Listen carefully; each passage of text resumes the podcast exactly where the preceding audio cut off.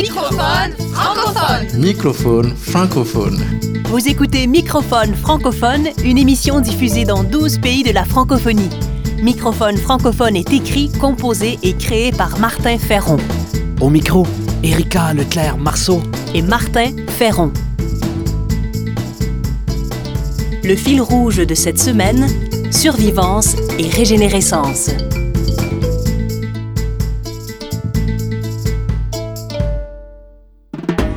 Remusicaliser le monde. Création, sens, travail social, intendance, nature. Par Martin Ferron. Nos cerveaux, nos vies intérieures ou encore la nature ont hérité de grandes capacités de régénérescence. Les grands spécialistes du cerveau, comme Pierre-Marie Edo de l'Institut Pasteur à Paris, ont constaté que nos neurones se renouvellent tout au long de nos existences.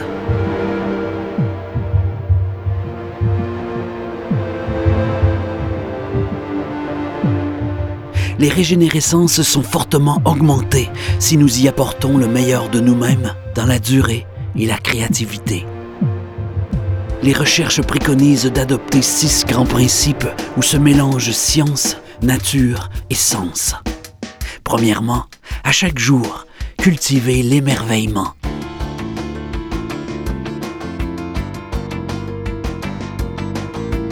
Pour se renouveler, le cerveau a davantage besoin d'amour et d'espoir que de noirceur. Deuxièmement, lutter contre le trop-plein d'informations et d'écrans, car un cerveau bombardé favorise l'anxiété et arrive plus difficilement à analyser. Pour régénérer nos neurones, il faut donc préférer l'info utile, la compréhension et le sens plus nous cultivons l'altérité, le lien et l'interdépendance, plus notre cerveau sera enclin à produire de nouveaux neurones. Bouger physiquement est aussi essentiel. Nos muscles produisent des substances qui, par voie sanguine, agissent positivement sur le cerveau. Cinquième principe, réduire fortement les molécules chimiques, notamment les somnifères, dont l'utilisation chronique entrave la production de nouveaux neurones. Finalement, avoir une alimentation saine encourage la prolifération des bactéries nécessaires à la régénérescence des neurones.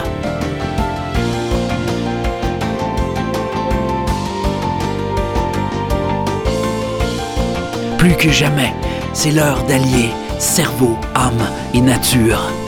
Une communauté de biens en partage. Une destinée interreliée appelée à la survivance. Que nos urgences deviennent infinie florescence.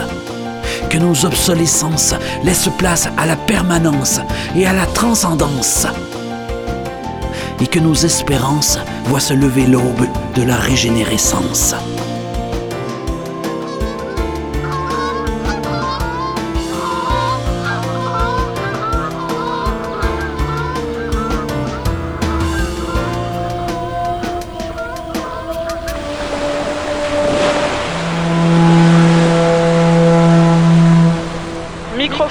Francophone. Besoin d'ailleurs.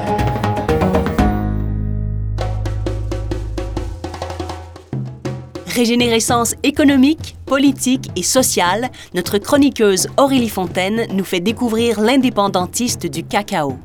Bonjour Aurélie. Bonjour. Lui, c'est le Togolais Komi Akboku, un trentenaire devenu chocolatier. En formation en Italie, il a décidé de rentrer dans son pays pour soutenir la filière du cacao, pour que ceux qui font pousser les cacaoyers puissent tirer les bénéfices de leur production pour qu'ils deviennent maîtres de la filière.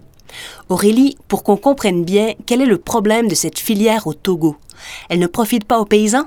Oui, exactement. Et en fait, c'est pas du tout spécifique au Togo.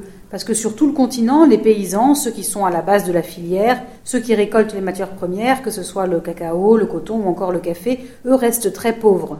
Le prix du kilo est fixé par les États africains ou étrangers, et particulièrement ceux qui importent ces matières premières, c'est-à-dire l'Occident. Et ce qui est encore plus fou, et c'est ce d'ailleurs contre quoi se bat notre Robin des Bois du cacao, c'est que le prix du kilo des fèves de cacao au Togo est décidé à 5000 km de là, à la bourse de Londres. Oui, forcément, ça a de quoi interpeller. Oui, et c'est ça qui met en colère Comiac beaucoup en fait. Lui parle d'impérialisme économique, de colonialisme économique. Alors pour faire bouger les lignes, il a trouvé une solution.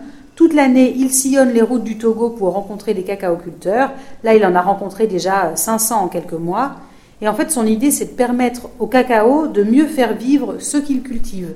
Et donc de leur parler de tout ce qui se passe après la vente de leurs fèves. Parce que plus on a de connaissances, plus on peut agir sur la filière. Vous nous avez envoyé un extrait audio où on entend Komi Agboku en pleine action. On l'écoute. Combien ça coûte un kilo de cacao? 650. Vous apportez un kilo qui est à 650 et on vous présente 100 grammes à 1000 francs. C'est ça qui fait que vous n'arrivez pas à manger du chocolat, non? Et c'est ça qui fait que vous croyez que c'est du luxe, non? C'est parce que nous sommes ignorants que nous sommes pauvres. C'est une richesse, c'est un trésor.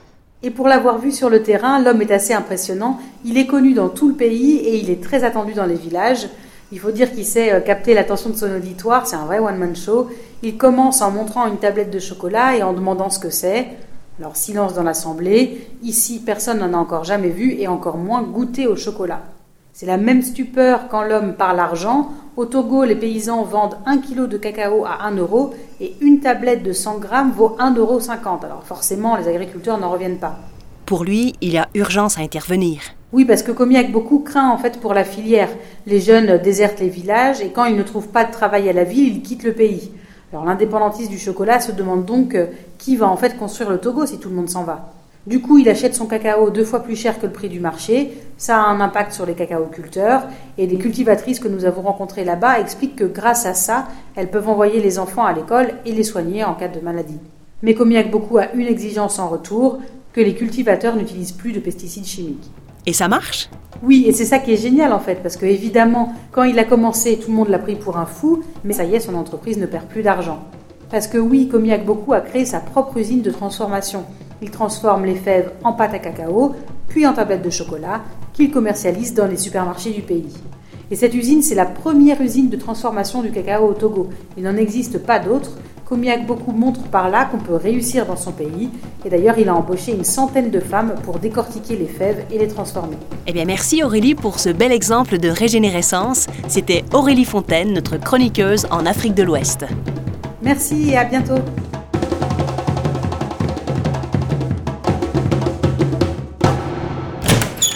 Microphone francophone. Décédé accidentellement en 2018, Sreti aura régénéré la musique du Cambodge. Ses disques et ses spectacles donnaient une nouvelle vie aux musiques rock et khmer des années 60 et 70 que la dictature des Khmers rouges a bien essayé d'éradiquer à partir de 1975. Mais en vain survit aujourd'hui l'œuvre enregistrée de ces disparus qui continuent à vivre, revivifiés par des artistes contemporains comme Sreti. Voici Si tu veux m'aimer.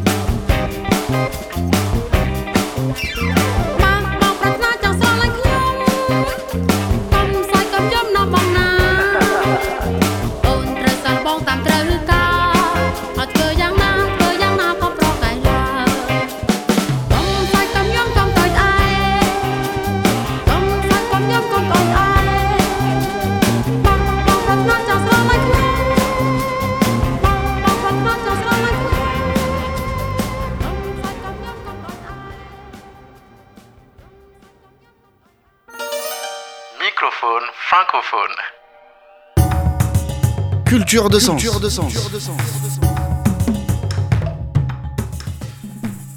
L'immobilisme peut nous éteindre à petit feu. Pour survivre et se régénérer, nos vies et nos sociétés ont constamment besoin de retourner aux sources, aux sources qui nous ont fait naître au meilleur de nous-mêmes. En même temps, nos vies et nos sociétés ont aussi besoin de cheminer vers des zones nouvelles. Notre création radio s'est inspirée de la régénérescence de l'auteur Noémie Fontaine et de celle de son peuple, les Inuits du Québec.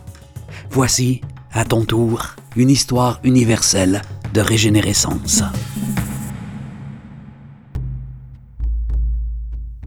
Pensant se connaître à 40 ans, elle est partie avec un petit groupe suivre le chemin de ses ancêtres Inuits. Elle n'était pas prête pour ce qui l'attendait.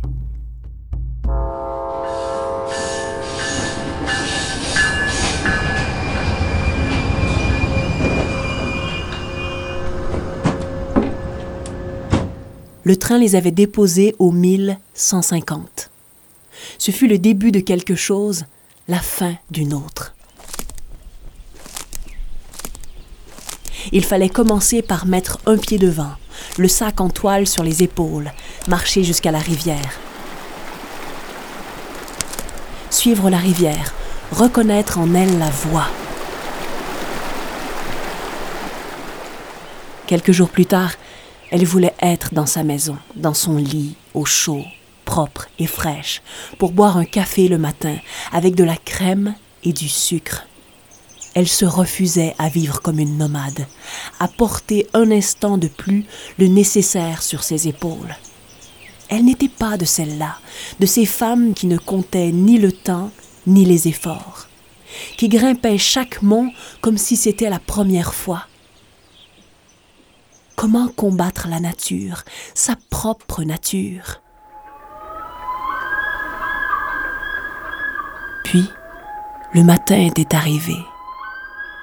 Pour la première fois depuis son départ, elle sortit le miroir carré qu'elle avait emporté.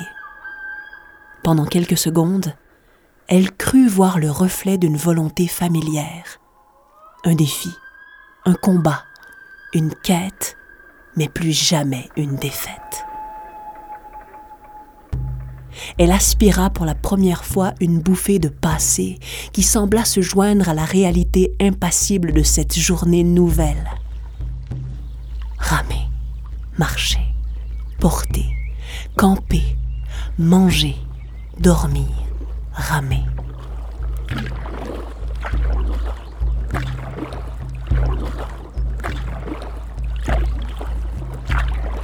Le chemin était déjà tracé par les milliers d'autres portages de canaux. Suffisait de se laisser guider, de croire en la promesse d'un matin plus doux. Cueillir de ses propres mains la pureté de l'eau. Libre dans la seule contrainte de survivre. Entourée d'épinettes hautes et de cours feuillus, elle remercia le ciel pour sa douceur en ces soirs de mai. Jusqu'au dernier pas, elle remercia le Créateur de l'avoir guidée.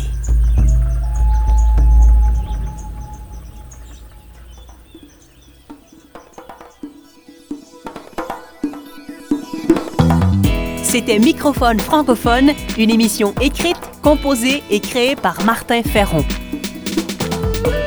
Merci aux productions SEM, à la région Auvergne-Rhône-Alpes et à la Fondation Beati pour leur soutien financier.